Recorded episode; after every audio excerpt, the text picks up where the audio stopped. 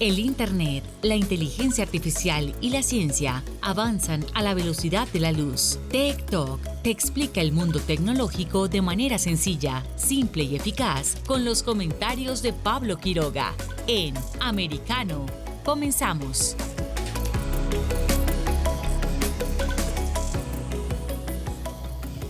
¿Qué tal? ¿Cómo están todos? Bienvenidos una vez más a nuestro programa Tech Soy Pablo Quiroga y ustedes están conectados a través de Americano Media. Estamos transmitiendo para todo Estados Unidos y también para el resto del mundo. Recuerden que pueden escucharnos a través de diversas plataformas que pronto les vamos a indicar cuáles son.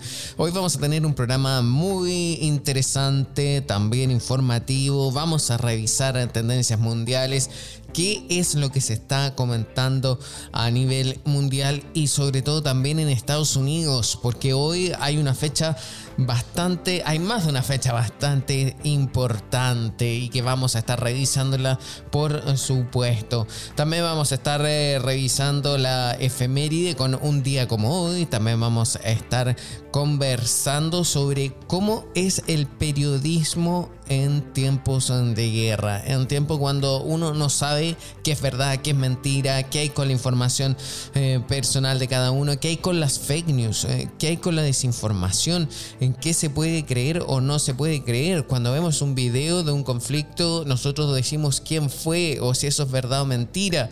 Hay distintas cosas que hay que tener en cuenta. Vamos a estar conversando con un periodista que, por ejemplo, ha estado en la zona de guerra en Ucrania, ha estado en este conflicto, este conflicto y nos va a estar dando información, algún tipo, contándonos un poco sobre su experiencia. Después vamos a estar también revisando las, eh, los breves tecnológicos, como lo hacemos en cada jornada y por supuesto también sorpresas y sorpresas. Comencemos ahora como siempre con la, con la sección de las tendencias mundiales. Tech Trends.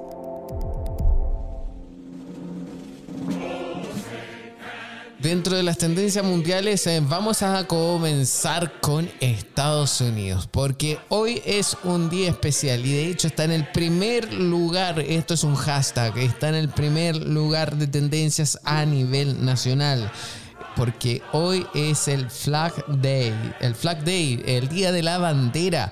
El hashtag es Flag Day para que ustedes sepan y ustedes pueden encontrarlo. Y es que justamente hoy es el Día de la Bandera de Estados Unidos. Son martes 14 de junio. Les cuento un poco porque esto ya es una tradición que el 14 de junio se celebra el Día de la Bandera en Estados Unidos. A través de esta celebración se conmemora el simbolismo y la creación e historia detrás de la bandera estadounidense, la misma que fue introducida por primera vez en el 14 de junio de 1777. Cabe mencionar que pese a que el 30 de mayo de 1916 el presidente Woodrow Wilson emitió una proclamación presidencial estableciendo el Día de la Bandera Nacional el 14 de junio, esta celebración no es considerada como un día feriado federal oficial. Y ¿Qué es y por qué se celebra el Día de la Bandera? Eso es muy curioso y se los vamos a contar aquí en TikTok porque está siendo tendencia número uno a nivel país. El Día de la Bandera conmemora la creación de la bandera estadounidense, la cual fue introducida por primera vez el 14 de junio de 1777, tal cual se, lo, se los habíamos eh, comentado. Meses después de que George Washington encargara a Betsy Ross, una costurera de Filadelfia, que crear una bandera para la nación en previsión de una declaración de independencia.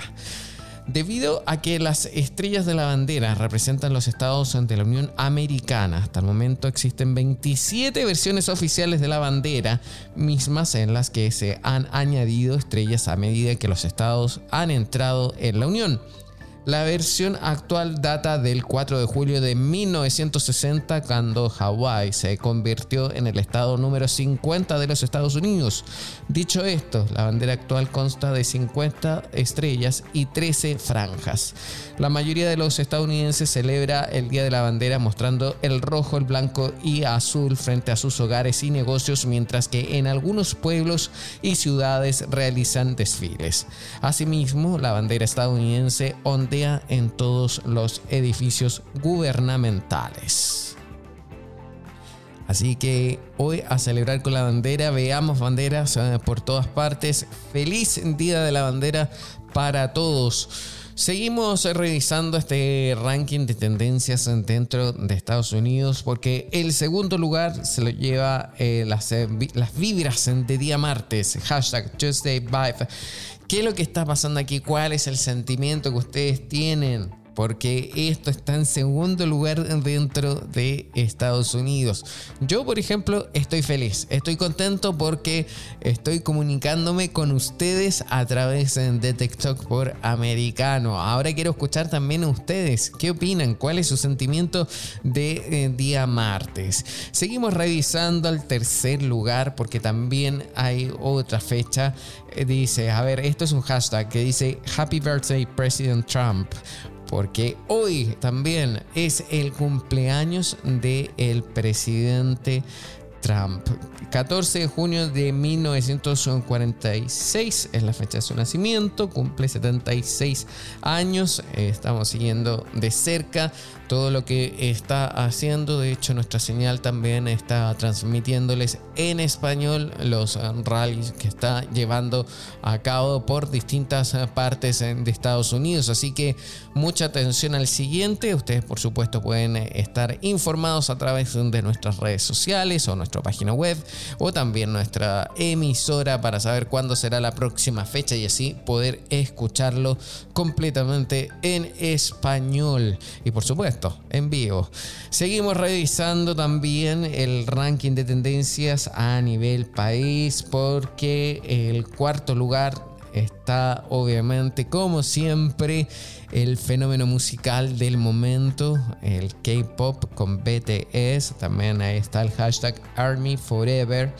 Entonces, eh, eso también se vincula con el séptimo, con el séptimo puesto, que es BTS Festa 2022.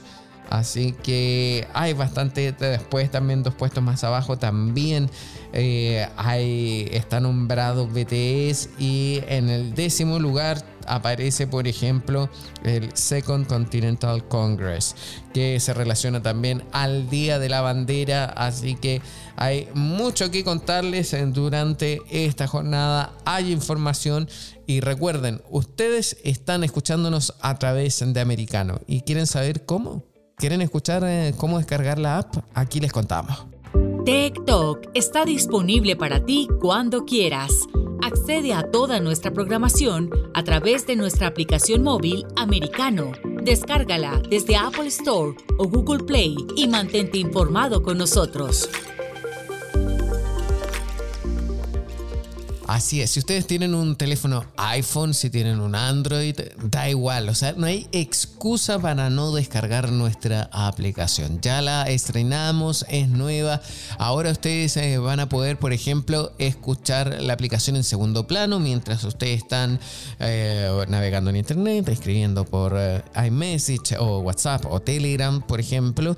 Ustedes pueden estar al mismo tiempo escuchando nuestro programa TikTok. Incluso pueden estar tuiteando, enviando son mensajes y los vamos a leer mientras están escuchándonos. También ustedes van a poder revisar la sección de podcast donde están todos nuestros programas. Qué alegría y qué entretenido es saber que siempre están ahí. Recuerden bajar la aplicación. Ustedes la encuentran como Americano Media. Tienen que colocar las dos palabras y así van a encontrar de inmediato nuestra aplicación donde está toda la programación, donde están todos los programas con sus podcasts. Así que ustedes van a poder escucharlas, por supuesto, y revivir todos esos momentos también que hemos tenido, por ejemplo, en TikTok la semana pasada o antepasada o ante, ante, antepasada todo, todo, todo está en nuestra aplicación. Así que los invito a revisarla. Seguimos eh, viendo este ranking de tendencias. En el ranking mundial está lo mismo. Eh, tenemos a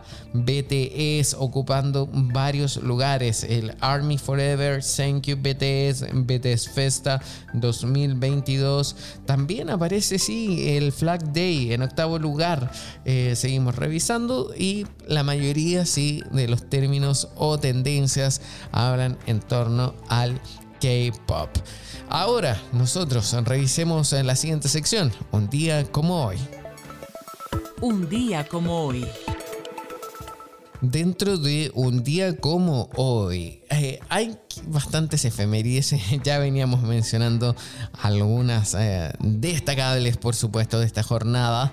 Y también les puedo contar que en junio, porque estamos junio, el 14 de junio, vamos a revisar qué pasó un día como hoy. 14 de junio, aquí lo tengo, hay dos eventos eh, que contarles, porque el 14 de junio de 1976, Digilog presenta Briefcase Portability, que es la portabilidad en maletín. Y también el 14 de junio de 1979.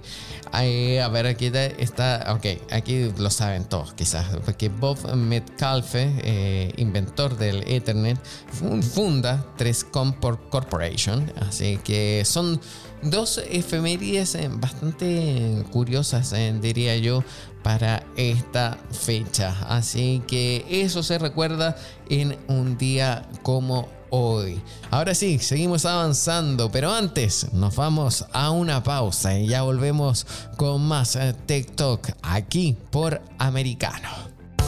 En breve regresamos con más tecnología, internet, inteligencia artificial y lo último en ciencia en la voz de Pablo Quiroga en Tech Talk por Americano. Comienza tu día bien informado de mañana con Americano junto a Gaby Peroso y Jolly Cuello, quienes te presentan la revista informativa de las mañanas.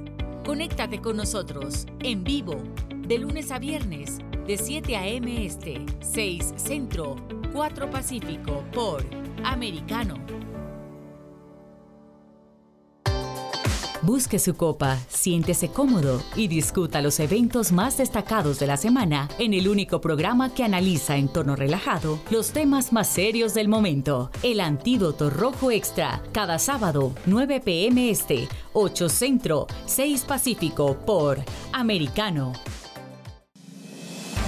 Iberoamérica hoy. Un análisis de los acontecimientos políticos y sociales y su impacto en nuestra región. Entrevistas con los protagonistas de los temas relevantes, puntos de vista distintos, para que saques tus propias conclusiones. De lunes a viernes en vivo, 12 pm este, 11 centro, 9 pacífico por Americano.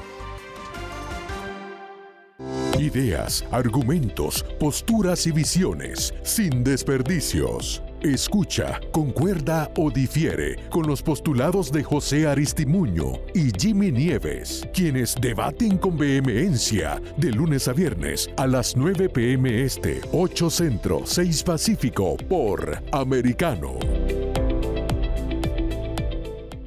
Donde están los hechos, somos Americano. Noticias e información del acontecer de nuestra región con sabor caribeño. Acompaña a Diulca Pérez e infórmate de lunes a viernes en vivo 9 a.m. Este, 8 Centro, 6 Pacífico por Americano. La hora de la verdad está disponible para ti cuando quieras. Accede a toda nuestra programación a través de nuestra aplicación móvil americano. Descárgala desde Apple Store o Google Play y mantente informado con nosotros.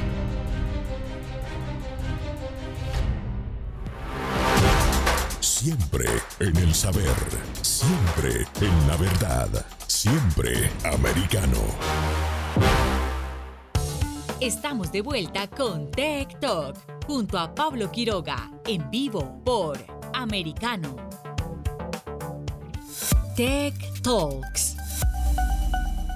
Nosotros eh, vamos a hablar un tema que está ya en la palestra hace bastantes semanas y meses, y es que recién incluso la semana pasada se cumplieron 100 días eh, de la guerra en Ucrania, una invasión que hizo Rusia y donde también muchos han definido que podría considerarse la primera guerra tecnológica, pero ¿por qué tecnológica? Y eso también es súper importante, porque se han también envuelto las redes sociales en un campo de batalla donde hay personas que están a favor y en contra de esta invasión que está haciendo Rusia a Ucrania y también, por supuesto, por saber qué es verdad o qué es mentira. Por ejemplo, a ver, les voy a leer un poco. Se trata de la guerra entre Rusia y Ucrania, un conflicto bélico que surgió como resultado de la invasión del primero al territorio del segundo. A pesar de que la batalla se está librando a miles de kilómetros de otras partes del mundo, sobre todo de esta parte de este continente, las redes sociales han logrado democratizar el acceso a la misma. Mientras que antes el planeta dependía de los medios de información tradicionales para mantenerse al día sobre el estado del mundo,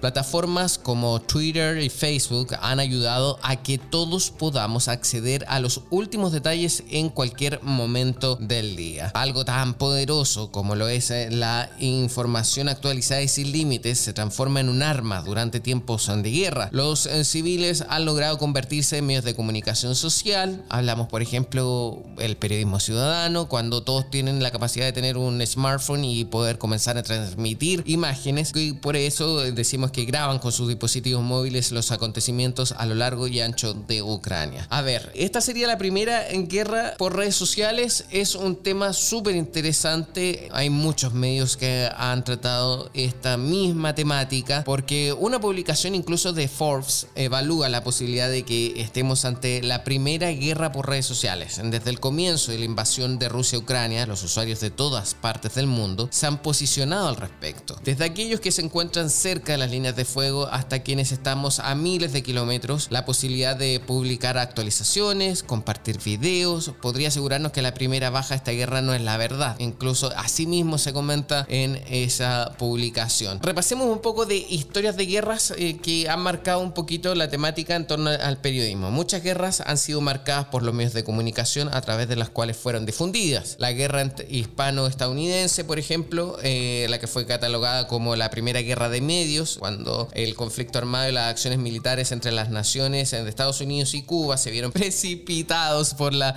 participación de los medios. Naturalmente, muchos de los artículos publicados durante este evento histórico fueron sensacionalistas, por lo que tuvieron que enviarse corresponsales directamente a Cuba para esclarecer los detalles del conflicto. De esta guerra de medios pasamos a la primera guerra de televisión, con el conflicto en Vietnam. Las acciones militares eh, que se llevaron a cabo en el país asiático fueron cubiertas a gran escala por los medios televisivos, tanto en Estados Unidos como el resto del mundo. Así, por ejemplo, para 1968 había más de 600 periodistas acreditados. Luego ya en el, a ver, ¿cuándo? Fue en los 90 por ahí, las guerras, eh, la guerra en Yugoslavia podría llevarse la corona como las primeras guerras de Internet, eh, según una revista incluso tecnológica de Estados Unidos. El medio comenta que el inicio del conflicto coincidió con la adopción masiva de Internet y el nacimiento de los medios de noticias en línea. No obstante, no fue sino hasta los ataques del 11 de septiembre que se vio todo el potencial que tenía Internet para cumplir un conflicto en tiempo real. Pero, ¿qué es verdad o qué es mentira cuando se adoptan posiciones, sobre todo en un conflicto de esta envergadura? ¿A quién se le puede creer o no? ¿Cuáles son los criterios eh, para escoger una versión o replicar, por ejemplo, un tweet? Vamos a conversar con un periodista que en este minuto está en Argentina, es eh, Marcos eh, Caligaris de Cadena 3. ¿Cómo estás, Marcos? Hola, Pablo, ¿cómo estás? Un placer hablar con vos. Muchísimas gracias. Eh, aquí también es un placer. A ver, por favor, me gustaría que empezáramos un poquito a revisar cómo es el periodismo en tiempos de guerra, dado que tú también tienes la experiencia que has viajado al mismo territorio en conflicto ahora, en Ucrania, en Europa, también estuviste viendo ahí cómo está la situación. Bueno, vos sabés que es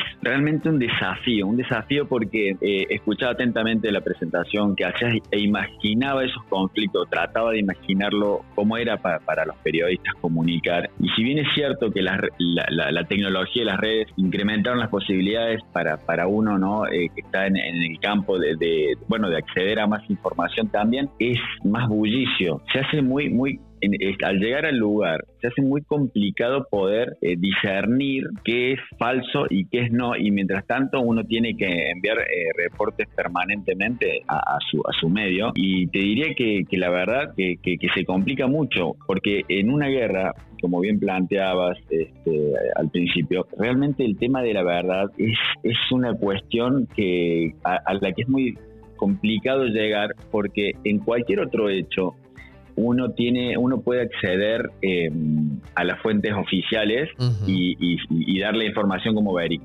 Acá hay una cuestión en, que los, las dos fuentes oficiales, que tanto Ucrania como, como eh, Rusia, cuentan una versión distinta de lo que está sucediendo. Eh, o sea, de, acuerdo a donde uno esté parado, va a tener acceso a una verdad que está legitimada por una de las dos partes. Entonces, ya desde el vamos, es muy difícil de decir la verdad es tal. Entonces, ese, eso era para nosotros un desafío a la hora de hacer esta cobertura. ¿Qué decidimos? Bueno, que nosotros podíamos acceder a una verdad que, que, podíamos decir que era 100% eh, cierta y era lo que estaba sucediendo con cada uno, de, por ejemplo, de los refugiados que salían de la frontera. Lo que ellos tenían para contarnos a nosotros era su verdad y ahí no había eh, eh, posible propaganda o, noticia falsa que se, eh, se entrometiera. Una persona, por ejemplo, que venía una mujer con dos bebitos y nos decía, dejé mi casa porque cayó una bomba en la del frente y, tenía miedo de que la próxima fuera la mía. Bueno, esa era su realidad y nosotros lo que tratamos de hacer, y creo que es la única posibilidad que tiene el periodista en el campo, es contar de dónde viene, o sea, tratar de transmitir las versiones de cada una de las partes, pero no haciendo la propia ni, ni una verdad, y sí poder llevar lo que está viendo. Y es muy difícil poder tener una, idea, Pablo, de, todo, o sea, un, contexto general de la guerra, estando en un pueblito de 2.000 habitantes viendo refugiados. Por eso, eh, por ahí se corre el riesgo de querer, por estar en el lugar de los hechos, transmitir lo que está sucediendo con la guerra cuando eh, realmente creo que incluso pueden llegar a pasar años y ni no nos enteremos de qué es lo que está sucediendo o, cuál fue, eh, este, cómo se precipitaron los hechos. Has dicho muchas cosas importantes y que son claves, porque primero es difícil poder determinar qué es la verdad, para qué es lo que está ocurriendo exactamente, porque para ambas partes manejan su propia verdad. Y no es que estén mintiendo, sino que tratan de imponer y tienen su propia visión de las cosas. A mí me llama la atención eso porque en el fondo es como demostrar que vivimos en dos mundos dentro de un mismo mundo. ¿Cómo entonces vienen aquí eh, mostrar dos verdades? Ahora, ¿cuál es la verdad que tú escoges? Eh, bien lo has señalado. El tema de cuando tú ves a la gente, le preguntas directamente, ok, esa puede ser una verdad. No sabemos también si lo que ellos, eh, la, cuál es la verdad de ellos, por ejemplo entonces, son, son matices totalmente eh, difíciles de analizar. ¿Varió mucho tu opinión antes de haber salido de Argentina y cuando ya estabas en el lugar? Sí, sí, la verdad que sí, porque eh, si bien he, tenido, he realizado otras coberturas de eventos importantes, eh, nunca, nunca había sido una guerra y uno tiene la idea de que, de que al llegar va a poder encontrarse con un panorama mínimamente esclarecedor. Y la verdad que, eh, que no, Pablo. O sea, uno llega a un lugar en el que nadie sabe nada. No, esto no es como, no sé, cubrir un mundial de fútbol en el que se dirige a un lugar donde le van a dar unas acreditaciones y después un cartelito le marca hacia dónde tiene que ir. Esto es llegar a un lugar, hacia tierra de nadie, donde hay gente huyendo, uno va en contramano de ese éxodo y nadie sabe nada. Y ahí es donde se arma una, una linda comunidad entre periodistas, pero que en definitiva es curioso porque cuando tenés ese contacto con los periodistas que trabajan en, el lugar, este, hay una gran confusión también eh, y, básicamente eh, es preguntarse permanentemente eh, qué sabe uno, qué sabe el otro para poder informar, además de consultar las, fuentes oficiales, como decíamos recién. Pero la verdad que mi idea de la, de la cobertura que pensaba que iba a ser fue muy distinta al, llegar al lugar de los hechos. Eh, no en cuanto a lo que estaba sucediendo, porque como te digo, eh, y, bueno, trato de aceptar lo que es imposible este, tener una noción en el lugar eh, básicamente de lo que está ocurriendo, por ejemplo, en el Donbass. Eh, a mí me solía suceder de que al estar como corresponsal desde el medio, eh, veían una noticia, desde el medio aquí en Argentina, veían tal noticia de que hubo una aparentemente una explosión o un ataque sobre la central nuclear de Zaporilla y me preguntaban a mí, este, y la verdad que es imposible informar qué está pasando cuando desde el lado ucraniano dicen una cosa, desde el lado ruso dicen otra, y yo me encuentro a mil kilómetros, o sea, más cerca que los que estaban eh, los argentinos, pero uno está a más de mil kilómetros de ese lugar, no puede estar. Entonces, entonces uno se tienta por ahí de dar una respuesta, pero la, la, verdad es que esa respuesta no la tiene y hoy que pasaron de ese incidente ya casi dos meses, todavía no se sabe qué pasó. Los rusos eh, insisten en que ellos no bombardearon eso porque correrían riesgo ellos mismos con, la, con la radiación si hay un accidente nuclear en Zaporilla, que es la central más grande de, Europa. Por ende, este, bueno, eh, ante esa situación de confusión, eh, como decía al principio, encontré eh, por ahí la, forma esta de, tratar de llevar lo que, lo que por lo menos lo que la gente contaba de primera mano, Que, es una forma en la que por lo menos tiene la tranquilidad de, que, lo, de que se lo está contando a alguien que, que, lo sufrió, que al principio lo sufrió, que lo vivió y, que no hay ahí atrás una, una estrategia por lo menos de, contar algo que, está sucediendo. Mira Marcos, eh, esto es muy interesante. Quiero por favor seguir en el bloque próximo conversando contigo. Por favor, quédate junto a nosotros. Vamos a una pausa y ya volvemos con más TikTok. ¿Cómo no? En breve regresamos con más tecnología, internet, inteligencia artificial y lo último en ciencia en la voz de Pablo Quiroga en TikTok por Americano una mirada global de la influencia de Medio Oriente en el mundo occidental, junto a Hannah Beris, cada sábado en Israel hoy, 2 p.m. Este, 1 Centro, 12 Pacífico, por Americano. Los avances científicos y tecnológicos relevantes, Internet, redes sociales y el mundo de los videojuegos en TikTok con Pablo Quiroga. Conéctate de lunes a viernes, 2 p.m. Este, 1 Centro, 11 Pacífico, en vivo por Americano.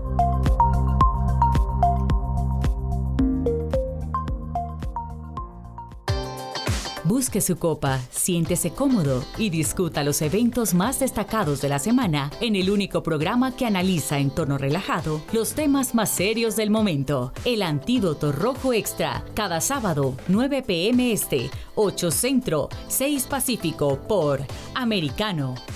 Isabel Cuervo y su equipo indagan y rastrean los hechos para ofrecer una mirada profunda a las noticias, sus causas y consecuencias. Periodismo de investigación cada sábado, 7 p.m. Este, 6 Centro, 4 Pacífico, por Americano. Los hechos relevantes que ocurren en Estados Unidos, analizados con la característica frontalidad de Dania Alexandrino y sus invitados. Perspectiva USA. Conéctate de lunes a viernes, 8 p.m. Este, 7 Centro, 5 Pacífico. En vivo por Americano. Infórmate con Lucía Navarro de los temas importantes del día que impactan tu vida. Conoce el contexto de los hechos con el análisis de especialistas. Únete a Actualidad Noticiosa de lunes a viernes a partir de las 10 pm este 9 Centro 7 Pacífico por Americano. Vive en la verdad. Somos americano. El análisis de la actualidad política de los países del sur de Latinoamérica y sus consecuencias en el continente, junto a Marcelo López Macía, de lunes a viernes, 10 a.m. Este, 9 Centro, 7 Pacífico, por Americano. Donde están los hechos, somos Americano. Estamos de vuelta con Tech Talk, junto a Pablo Quiroga, en vivo por Americano. Tech Talks. Estamos hablando con Marcos Caligaris, quien es eh, periodista y corresponsal de la cadena 3 en Argentina. Marcos, estábamos conversando ya sobre el tema entre Rusia y Ucrania, qué pasa en el mismo lugar eh, de terreno, qué es verdad o no. Y si llevamos todo esto a las redes sociales, ¿qué se puede creer o qué no bajo tu experiencia? ¿O qué consejo puedes dar también? También creo que hay que tener mucha precaución, mucha precaución. Hay algo en lo que estuve pensando mucho tiempo eh, durante esta cobertura y es en este concepto conocido como el sesgo de confirmación, que es una tendencia a seguir en donde sea, opiniones en redes, escuchar radio, ver eh, aquello que a uno le, conviene o confirma lo que piensa, ¿no? Entonces, es muy probable que en Twitter o en Facebook uno siga medios que le plantean cuestiones que le, son cómodas y hay una reticencia desde la psicología propia a seguir medios que, que uno no, con los que no está de acuerdo. Entonces es muy probable que al llegar, por ejemplo, a cubrir un hecho como este, ¿no? Uno se sienta bombardeado, entre comillas, por información que este, también se tienta a, dar. Pero realmente en un conflicto como este hay que tener mucho cuidado, sobre todo lo que, lo que lee en las redes, porque allí nos encontramos entre las la redes de contacto que uno tiene también diversas opiniones de gente que motiva también por lo que piensa, por lo que cree, bueno, eh, da por ciertas cuestiones que, por ahí no están comprobadas. Por eso yo creo que realmente es en lo, uno cree que, esto de la, o sea, que el, adelanto de la tecnología realmente es, es una, una ventaja, o sea, las posibilidades que brinda, por ejemplo, yo después te puedo contar cómo, cómo me movía y cómo hacía las coberturas solamente con un teléfono. Eh, sí, o sea, pensar, bueno, para terminar el concepto anterior, simplemente tiene que tener muchísimo cuidado porque hay una sobreabundancia de información y uno en definitiva creo que el rol que tiene ahí el periodista en el lugar es el de poder sintetizar eso sin caer, ¿no? No sé, en, en alguna tendencia, eh, culpa de las redes. Eh, y, lo que planteaba recién de esto de la, de la tecnología. Yo leí hace un tiempo un libro de Hemingway, Adiós a las armas, que transcurre en la Primera Guerra Mundial. Y pensaba cuando estaba allá, bueno, que la guerra no ha cambiado mucho. además, de repente en esta guerra se, vio como se utilizaban o sea, los mismos sistemas que en la Segunda Guerra Mundial en muchos casos. Es una guerra bastante tradicional en ese sentido y que el periodismo ha cambiado tanto en ese sentido. Yo me movía, digo, celular, usaba prácticamente todas las redes, no solamente para leer lo que estaba sucediendo, sino para informar. Estaba al mismo tiempo geolocalizado con mi teléfono por las dudas de llegar a suceder algo. Mis jefes tenían la, localización y, realmente yo, o sea, podía hacer transmisiones en vivo prácticamente desde cualquier lugar, pero el tratamiento de la información creo que, o sea, eh, o el deber que uno tenía es prácticamente el mismo que tenía Hemingway cuando le tocó hacer esa corresponsabilidad en 1915, creo que fue. Que en definitiva eso no ha cambiado tanto, pero al contrario, es probable que uno tenga más problemas a la hora de informar por tanta información, por tantas campanas a las que podría recurrir. En definitiva, bueno, sigo haciendo hincapié en esto de que uno tiene que tratar de pensar en frío, parar la pelota y dedicarse a comentar hechos con datos y, bueno, aclarar bien de quién viene cada versión, ¿no? Me llama la atención y aquí también me gustaría que lo revisáramos. Mira, yo creo que somos muchos a los que nos han enseñado que el periodismo objetivo no existe o es muy difícil de lograr, porque siempre va a haber alguna visión y la visión ya es eh, algo subjetivo. Entonces, eh, también hablaste un poco que existe solidaridad entre periodistas cuando estás en el campo de batalla, lo cual también es muy noble, etcétera. Pero también nos hemos fijado que hay cierto tipo de periodismo o medios que se dedican a tomar posiciones en este conflicto. Entonces, ¿cómo uno puede discernir qué es eh, lo que se está informando que sea realmente correcto? Así como también me imagino que en las mismas redes sociales o servicios de mensajería, por ejemplo en Telegram, existen canales de información, pero que van pasando también informaciones, pero que no necesariamente son completamente objetivas y más bien toman directamente una posición. Entonces nos da la impresión de que solamente es eso lo que está ocurriendo. Entonces, ¿cómo podemos nosotros empezar a separar ahí y poder esclarecer la información que nos va llegando? Yo te decía al principio esto de que en otro tipo de evento, cualquiera que un periodista tenga que cumplir, siempre hay instituciones, organismos oficiales que uno toma como la verdad. Si lo dijo el Ministerio de Educación, eh, de Uruguay es así porque lo dijo el Ministerio de Educación. Acá se trata de una guerra en la que básicamente también están en guerra, está en guerra la información que se brinda. Entonces, no, no basta con que yo, por ejemplo, yo tenía información del Ministerio de, Defensa de Rusia y digo, tomando, tomando redes, tomando la propia página web y también de la Embajada de Ucrania en Argentina. Entonces, eso debería bastar. Sin, embargo, las, las, informaciones se contraponían. Entonces, eso yo me, encontré con ahí con una situación nueva que no había vivido. Eh, creo que eh, las conclusiones a las que llegué, Pablo, fue que quizás debía relajarme y no ser yo el que, el que debía encontrar la verdad. Eh, quedaba como demasiado ostentoso pensar que yo iba a ser el que iba a descubrir, sino tratar de llevarle claramente a la persona que está escuchando, viendo, leyendo como intermediario las dos posiciones en todo caso, si se me pide, puedo emitir una opinión al respecto, pero tratar de dejar, por ejemplo, claramente qué es lo, qué es lo que están este, informando o desinformando desde lo, pero, pero es muy difícil poder o intentar llegar a la verdad. Yo ayer veía justamente que hablamos de redes eh, la noticia de que de que abrió o reabrió el McDonald's eh, en, ah, en Rusia, ¿no? Por ejemplo, los, los medios occidentales eh, eh, pero en masa, básicamente el título es, con otra marca abren en, en Moscú los ex locales de McDonald's. Ex locales de McDonald's. Bueno, en Rusia dicen, los restaurantes McDonald's reabren con una nueva imagen. o sea, hay, hay, un hay un par de verbos que cambian, que reabren restaurantes de McDonald's, eh, así se cuenta en Rusia.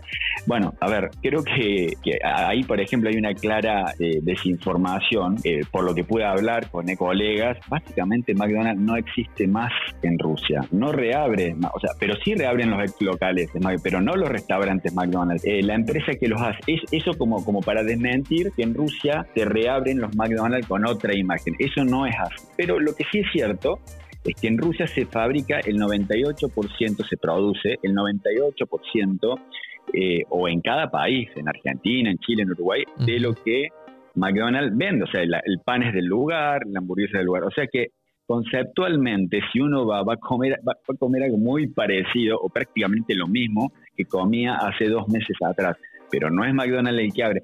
Eh, entonces, hay dos formas de contar esto, o directamente leyendo la versión rusa o la versión occidental, o tratando de ¿no?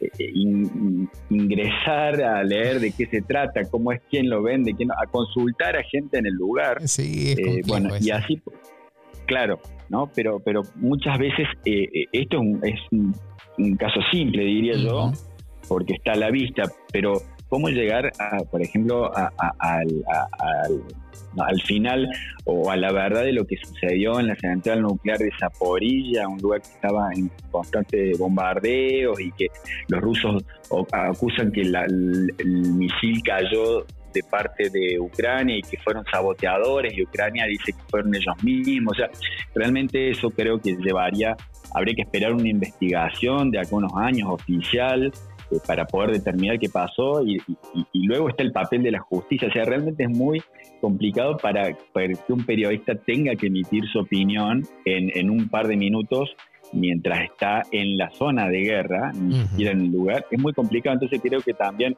um, el periodista tiene que ser en ese sentido humilde y tratar de contextualizar lo más que pueda sin eh, necesariamente tratar de, llegar a una, una conclusión o, a tratar de lograr la, cuál es la, la verdad en esa, en ese caso. ¿Qué consejos o recomendaciones podrías eh, darle tú a la gente cuando, por ejemplo, en un canal de Instagram, ya sea ucraniano o ruso, aparecen videos del conflicto? ¿Debe la gente literalmente creer en eso? ¿Cómo puede juzgar lo que está pasando ahora en, cuando uno vive a tantos kilómetros de distancia? Lamentablemente yo creo que al revés, Pablo. Creo que hay que desconfiar de todo lo que y en todo caso, eh, luego, porque suelen pasar horas y, hay muchas, muchos eh, organismos que chequean información y se sabe que en realidad esa, ese fue un ataque en el Donbass en 2014 o que fue algo en Siria. Creo que vamos inevitablemente este, hacia lo contrario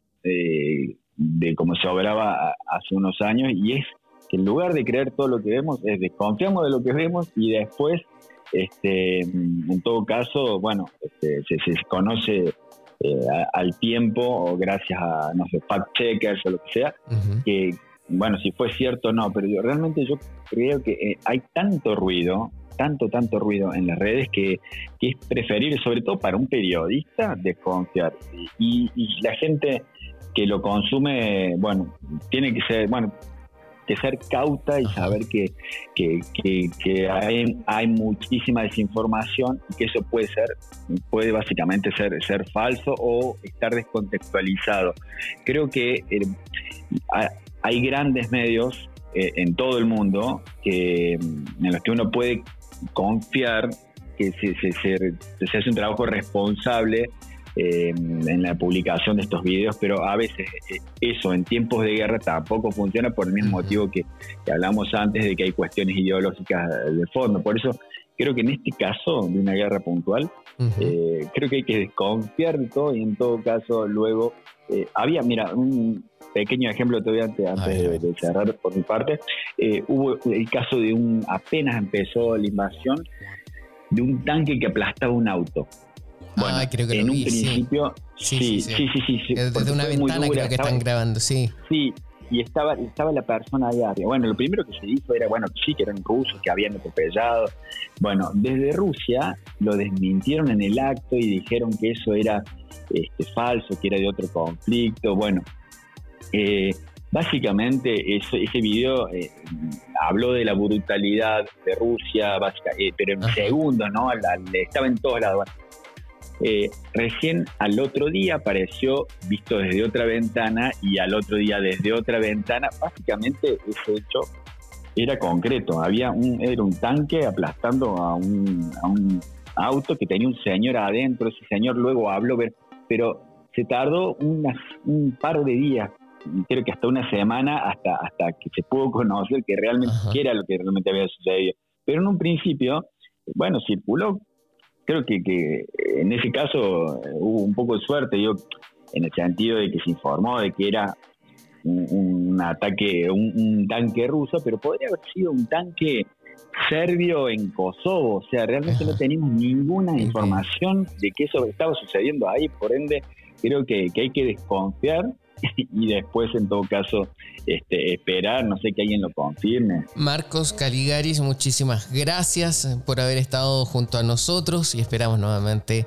que estés de nuevo aquí conversando eh, sobre lo que haces también, tu reporteo por allá y por supuesto cualquier cosa relacionada a tecnología. Aquí ya sabes, bienvenido. Muchísimas gracias. Bueno, gracias a vos Pablo y realmente es un gusto y, para mí es muy importante poder contar esto, ¿no? Como se ve desde el otro lado, ¿no? Para, para que la gente también, eh, o sea, hoy casi todos somos periodistas, ¿no? Con un celular y, tenemos la chance de, ir aprendiendo cómo, cómo informar y, también algo que es muy importante, eh, tratar de evitar mm, la desinformación.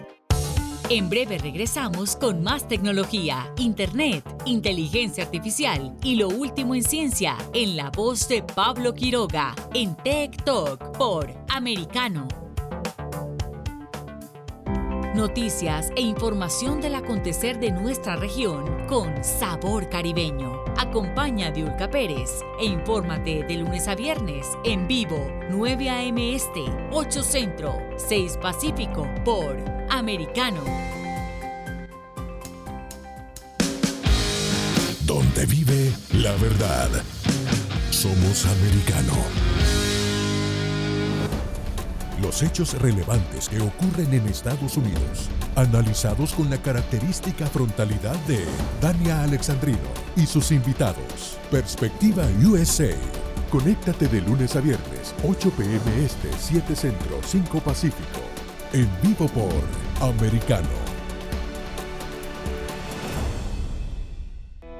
Perspectiva USA está disponible para ti cuando quieras. Accede a toda nuestra programación a través de nuestra aplicación móvil americano.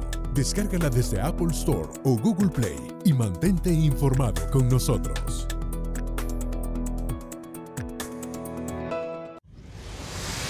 Diego López y Dianelis Guerra comentan y analizan el acontecer deportivo, torneos, campeonatos y la actuación de tus atletas favoritos en Deportes Americano.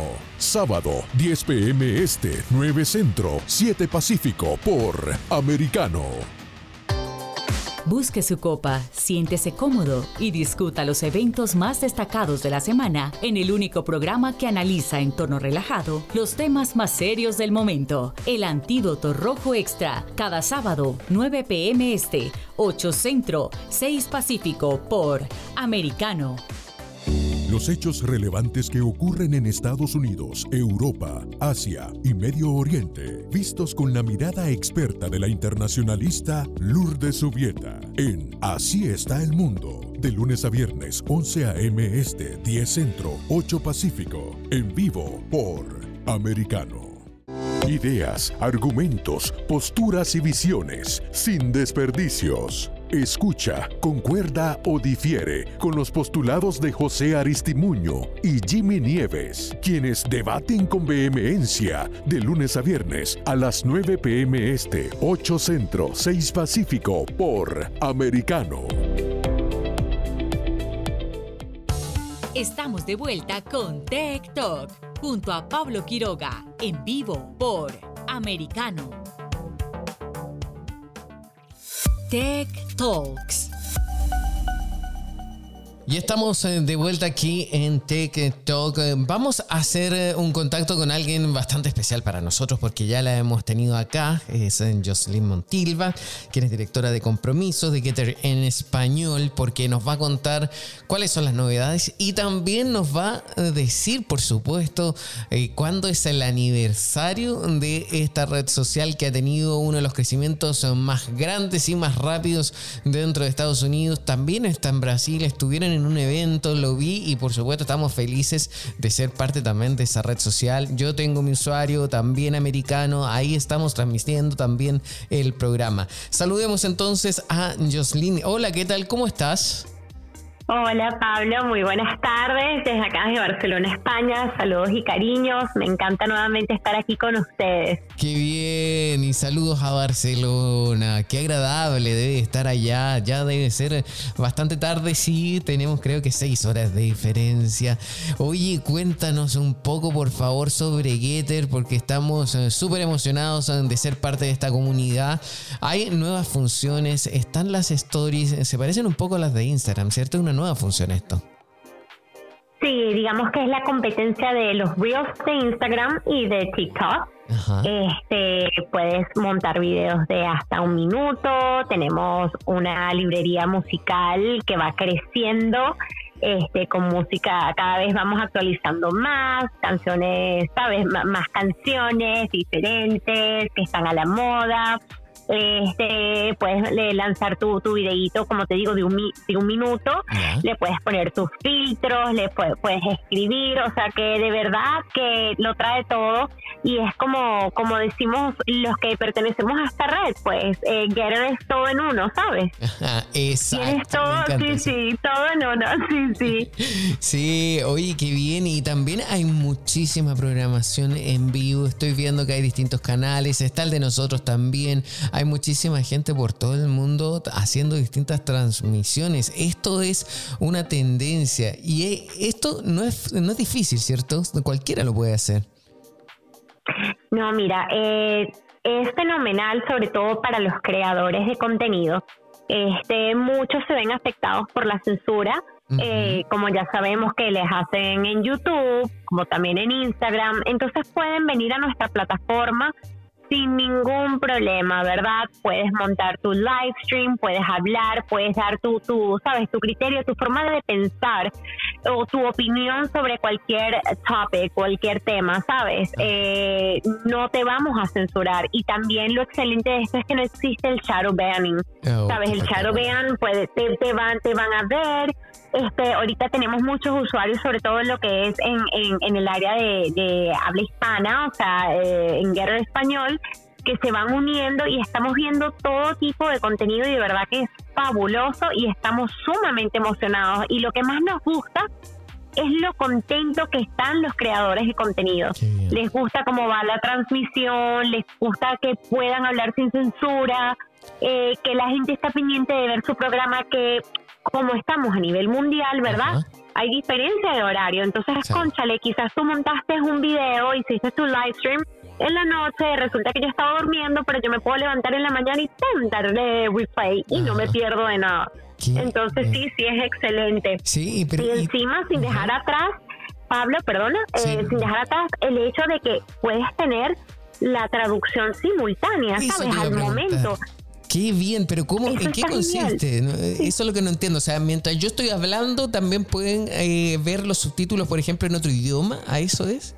En otro idioma, sí. Por ejemplo, tú estás hablando en inglés, yo te quiero ver en castellano. Le doy al CC, al closed caption, el botoncito de CC, el de CC que está ahí abajo, en la parte inferior derecha. Le das clic y te va a salir este los dos idiomas en los cuales tú quisieras ver la transmisión, si lo quieres ver en, por ejemplo, italiano, en castellano, en inglés, japonés, ¿sabes? Y entonces colocas el idioma, sí, es genial. Sí, me encantó, sí, eso es una de las funciones que incluso yo lo estaba viendo hace unas semanas atrás con unas entrevistas que estaba revisando a través de la red y es estupenda esa función. Otra de las cosas que a mí me gusta también es los temas que son eh, candentes, los temas del momento que me van sugiriendo, que van apareciendo también ahí. Hay distintas funciones y también eh, no tan solo que tengo un límite pequeño de caracteres como en Twitter, sino que puedo eh, escribir bastante en un post, eso también me encanta. Hay distintos eventos que también están organizando y sobre todo porque hay una fecha especial. ¿Ustedes están de aniversario cuándo? Bueno, te cuento, ya será el 4 de julio del 2022, se cumple un año, sí, porque justamente su fundación fue el Día de la Independencia del pasado 2021. Entonces, bueno, mira, se está organizando una programación en directo para conmemorar este primer aniversario. Este, vamos a tener programas especiales, invitados, transmisiones globales y bueno, y anuncios muy emocionantes. Se vienen unos anuncios muy emocionantes sobre nuestros nuestras funciones en nuestros productos en Getter. sí, sí, pero hay que esperarse para eso, hay que estar atento a la programación. Eh, algo, algo, adelántanos o algo, no sé. Mira, voy lanzando así una sorpresita así, pero muy, muy pequeña. Este, se viene yo no le digo a nadie, yo no le digo a nadie. Ok, por favor. es algo que queda aquí entre tú y yo, ¿no? Sí, por favor. Nadie. Y todos los, seguidores de, de Americanomía, de TikTok, de Quiero en Español. mira, este se viene, se viene pronto, se va a anunciar lo del direct messaging. El, el, mensaje directo sí se viene también lo que muchos ya han escuchado este el famoso Getter Pay Oh, también se viene, pero sí, sí, pero hay que estar atentos porque se vienen cosas y se vienen cosas muy buenas y de verdad que es muy emocionante ver cómo la plataforma va creciendo, va creciendo y para bien y, ver lo contento que están los usuarios. Eso es sumamente, mira, es una satisfacción muy grande. Sí, muy, muy grande. Me encanta, nos sentimos todos muy a gusto ahí. Es una plataforma que promueve la libertad de expresión. Muchísimas gracias por este contacto, Jocelyn eh, te agradezco como siempre estar junto a nosotros y de seguro vamos a estar atentos a esas actividades del 4 de julio próximo. A ti, Pablo, muchas gracias por la invitación. Les digo, les pido a todos que estén atentos. Se vienen cosas muy, muy, muy emocionantes y divertidas para el 4 de julio, el Día de la Libertad de Expresión en Getter, el día de bien, lo que es, eh, sí, sí, no, y es un día, es un día muy el, el, significado que tiene, ¿no? Eh, Independence Day, July 4th. Entonces es ese significado de, de lo que es la libertad. Y eso es lo que es Guerra, el hogar de la libertad, de la libertad de expresión, de la verdad. Así que son todos bienvenidos y muchísimas gracias por tu espacio, Pablo. Gracias, que estés bien. Nosotros eh, seguimos avanzando, nos vamos a una pausa y ya volvemos con más TikTok aquí por Americano. En breve regresamos con más tecnología, internet, inteligencia artificial y lo último en ciencia en la voz de Pablo Quiroga en Tech Talk por Americano. Somos Americano.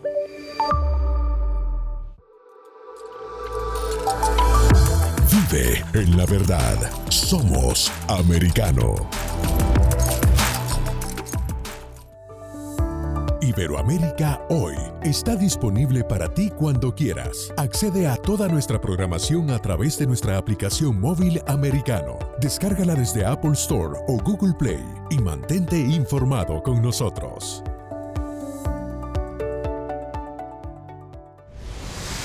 Diego López y Dianelis Guerra comentan y analizan el acontecer deportivo, torneos, campeonatos y la actuación de tus atletas favoritos en Deportes Americano.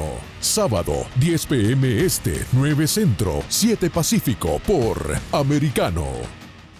Ideas, argumentos, posturas y visiones, sin desperdicios. Escucha, concuerda o difiere con los postulados de José Aristimuño y Jimmy Nieves, quienes debaten con vehemencia de lunes a viernes a las 9 pm este, 8 centro, 6 pacífico por Americano. Diversas ideas, múltiples argumentos, distintos puntos de vista.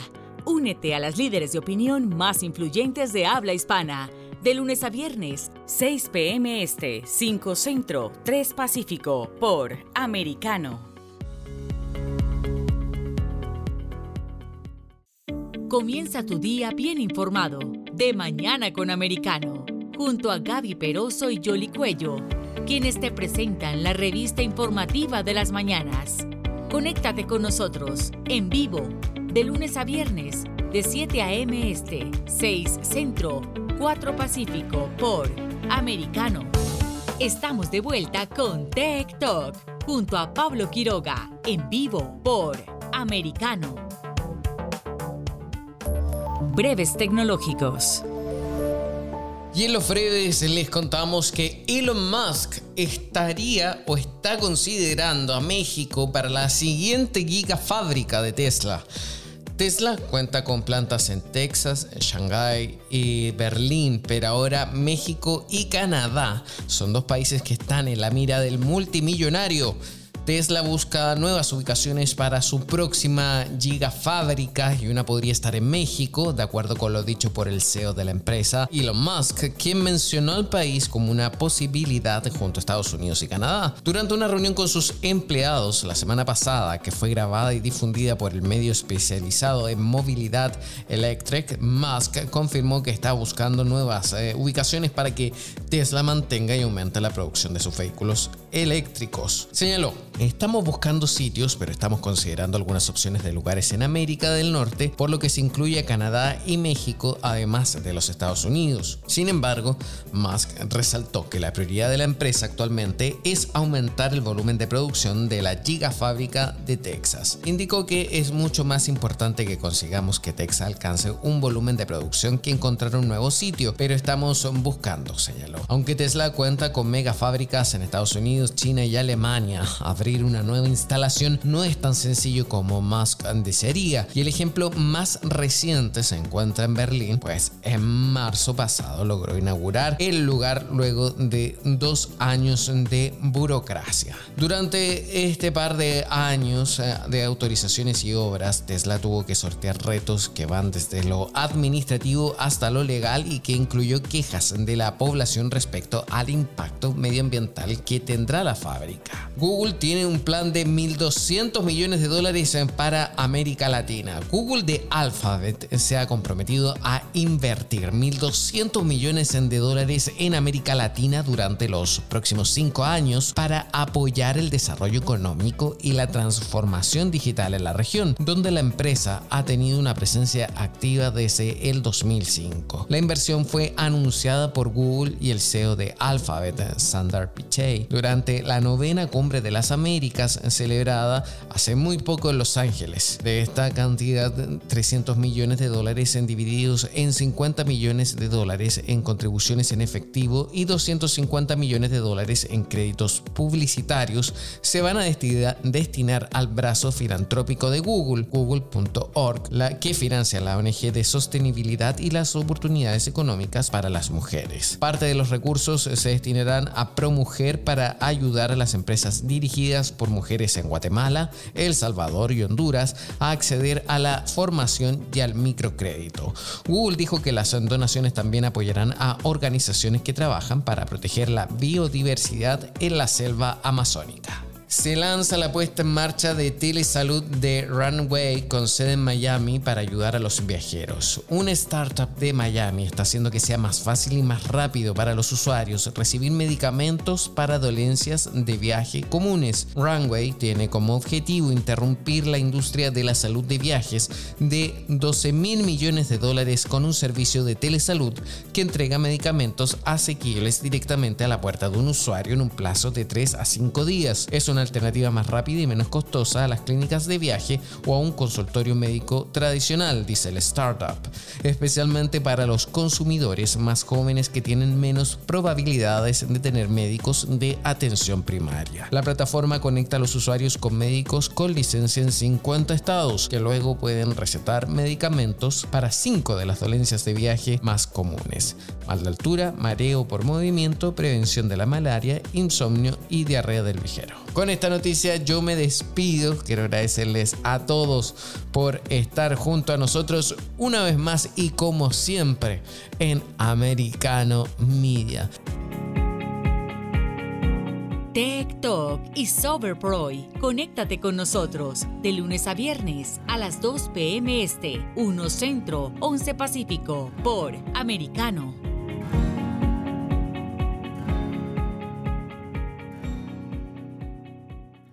This podcast is a part of the C Suite Radio Network. For more top business podcasts, visit c-suiteradio.com.